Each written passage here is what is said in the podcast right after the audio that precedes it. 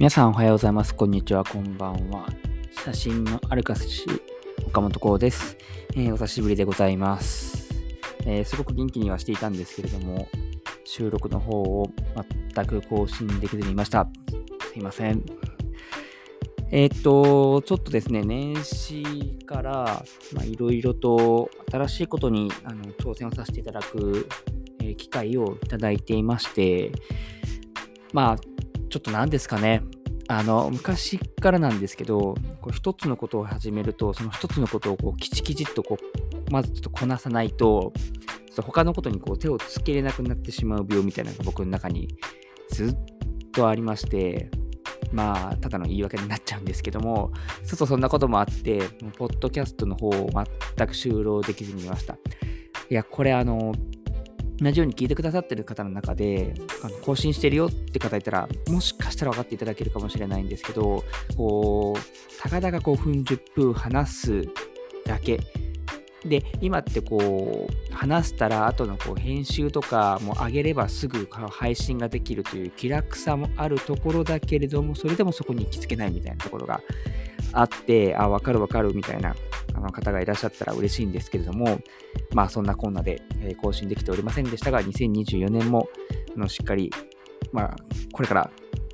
毎週ですね、えー、週1回の更新で、いうことを掲げていますので、あの配信を続けていきたいと思っております。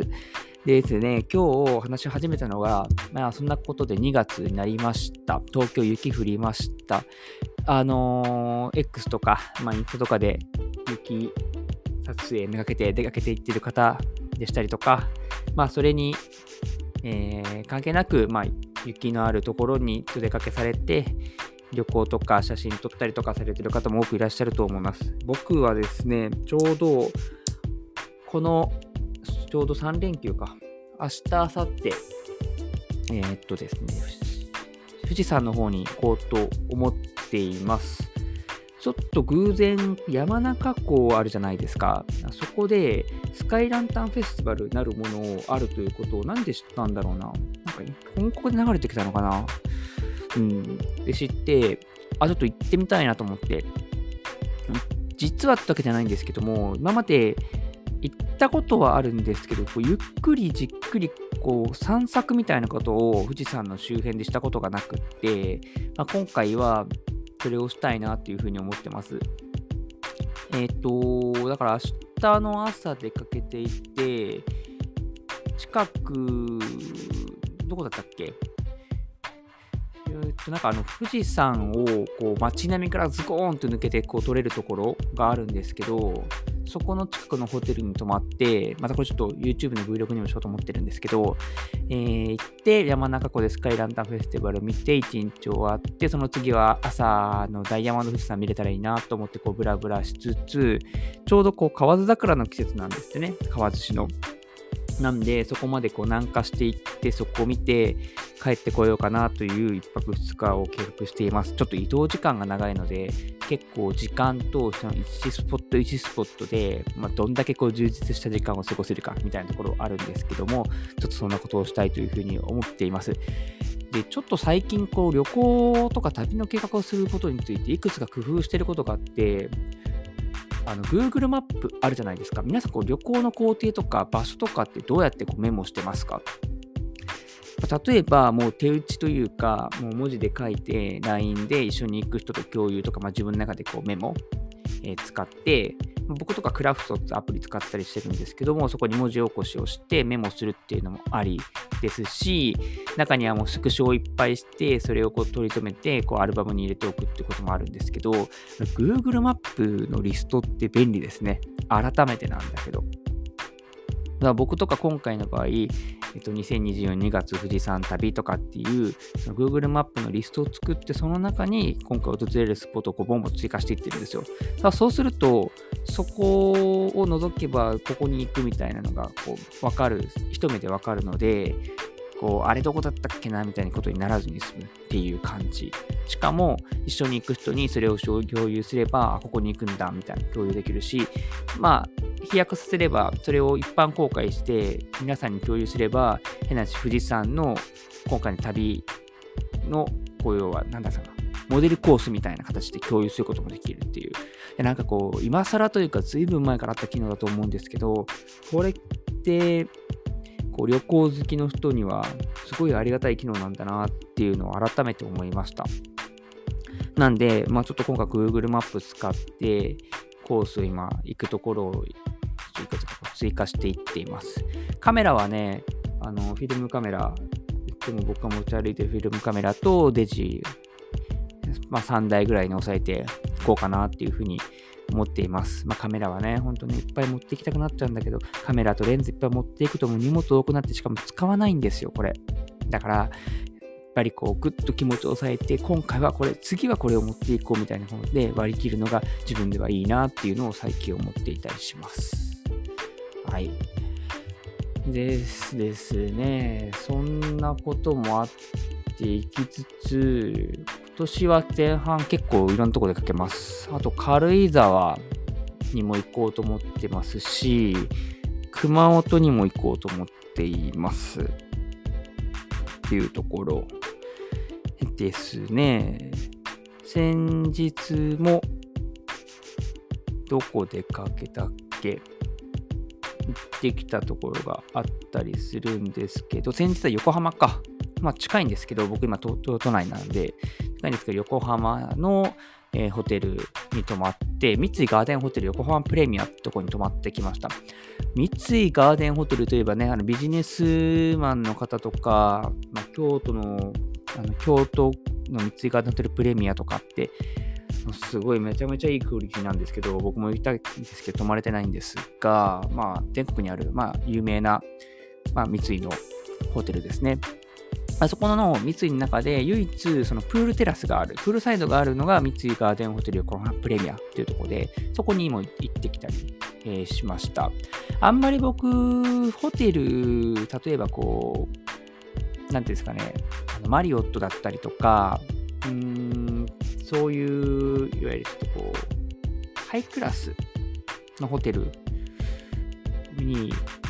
たまには、まあ、人生経験上じゃないですけども、やっぱいろんなものを味わっていたいと思うので、泊まりたいと思うんですけど、まあ、それよりは、えっと、あれ2年前かな、行ったあの、三重にあるビソンだとか、ちょっとそういう、なんて言うんだろう。うーん、いわゆるこうグループ系列じゃないみたいなホテルに行くのが結構好きで、まあ、そういうところにこう狙って泊まりがちなんですけども、今回は来ましたみたいな感じで、そういう三井ガーデンホテル泊まる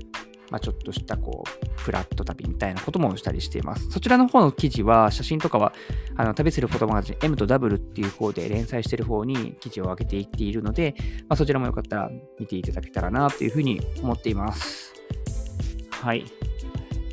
ねという感じですけど、皆さん今年どこに行かれますかね？もう2月なので、次考えるといえば、もう4月の、ん ?4 月は？ゴールデンウィークですよね。うん。もう早めに、まあ、いろいろ動けるところは動ける、になってきているので、早めに飛行機のチケットだとか、宿泊所とか抑えると早割も効くし、まあ、希望通りの日程で行けたりもするし、なので、まあ、決まったら早めに取っていきたいということがありますけども、まあ僕もそうなんですけど、毎回もう少し近づかないと考える気にならないっていうところなので、僕はもう少しゆっくり考えたいなっていうふうに思っています。えー、今年36歳になるんですけども、なん、あのー、いろいろとやっぱ今後のこととか考えたりとかしていて、まあ、このラジオってこう写真のある暮らしってことで、まあ、写真とこう暮らしのこと、インテリア、ライフスタイルのことを中心に話をしてるんですけども、なんでちょっと触れたいと思ってるんですが、あの資産形成っていうのも実はこの 1, 週間ぐらいずっと考えてました。YouTube 見たりだとか、まあ、Amazon Kindle で本買ったりだとか、まあ、X で調べたりとかして、ちょっと自分のこう、いわゆるこう新 NISA ですね、始まりましたね。皆さんしてますか？新 NISA。僕も始めました。もともと旧 NISA の時からやっていたので、まあ、そこから新 NISA ままスルーして、えー、とやってるんですけども、まあ、こう何をこう積み立てるかとか、いくら分配をするだとか、えー、個別株を買うのか、日本株なのか、米国株なのかとか、投資信託、ファンド ETF どれにするのかとか、まあ、仮想通貨やっぱり気になるとか、まあ、そんなことをね、しながらね、出たんですけど、まあ、ようやく自分の中でも一旦これでいこうっていうのが決まったので、それでいこうというふうに思っています。まあ、やり始めて、後でこう、毎年、毎月の積み立てるお金を変えることもできるし、あの買う商品変えることだったらできるので、まずは始める。やっぱり、写真をやってたりとか、演劇をやってたりとかもそうなんですけど、やっぱお金のこともやっぱそう。やっぱ始めてみないとわからない。で、お金は特に怖いところなので、やっぱ損したくないと思いますし、だから初めはこう少額からちょっとずつ始めていって、あ、こういう感じかっていう、やっぱ安心感を持ちながらやるのがいいなと思ってて、僕は初めそれからやって、最近ようやくもう少しこう、こう潜っていけるような感じになりました。っていうところ。お金特にやっぱストレスかかるところなので、自分にとっていろんな話出てくるじゃないですか。今特にこうニュースでも早く始めた方がいいとかってすごい言ってる、まあ、YouTuber とかもそうですよね。YouTube でも話してる方いらっしゃったりとかして、こう焦ったりするんですけども、やっぱり一人一人それぞれのペース、ライフスタイルあるので、もう周りにこう流されないために、まず勉強してからやるっていうこと。まあなんかこれって、まあ、ちょっとお金の話しましたけど、やっぱ何事でもそうなんだなっていうのを改めて思いました。やっぱ反復して勉強して実践してどうだったかで振り返ってまたやっていくっていう形。やっぱこれに尽きるなーっていうのをなんかこのお金の勉強してる中でも改めて感じました。なので、私はまあちょっとお金のことももう少し自分の中では、あ、大切なので、もちろんそこも考えつつ、写真っていうところに関しても、今年、去年以上にこう挑戦したりとか、皆さんにお話ができたりとか、なんかいい情報を、えー、出せるように頑張っていきたいなというふうに思っています。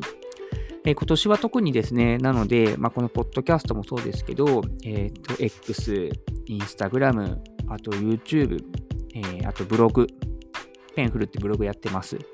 あと旅するフォトワンジン M と W っていうので旅記事を書いてます。そちらの旅の方では、ぜひ今年はその観光業だとか、地域創生だとか、ちょっとこう取材とか、そういうののところと、なんか一緒にこうコラボした方のこともやっていきたいなっていうふうに思っていて、自分の中のその今言った柱と、それに、え、関わってくださる、え、皆様と、一つ一つ今年はより作っていきたいというふうに思ってますっていう、なんか今年の初心表明みたいな感じのラジオになってしまったんですけども、ぜひ皆さんの今年の何かの、うんね、なんかヒントというか、なんか自分もこれやってみようかな、みたいなきっかけになったらいいなっていうふうに思っています。ということで、今日の、写真のある暮らし2024年最初の、収録ですが、これで終わろうと思います。もし、えー、次も聞いていただける方、えー、今後も聞いていきたいなと思ってる方いらっしゃいましたら、ぜひチャンネル登録していただけたら嬉しいです。ということで、また次の放送でお会いしましょう。バイバーイ。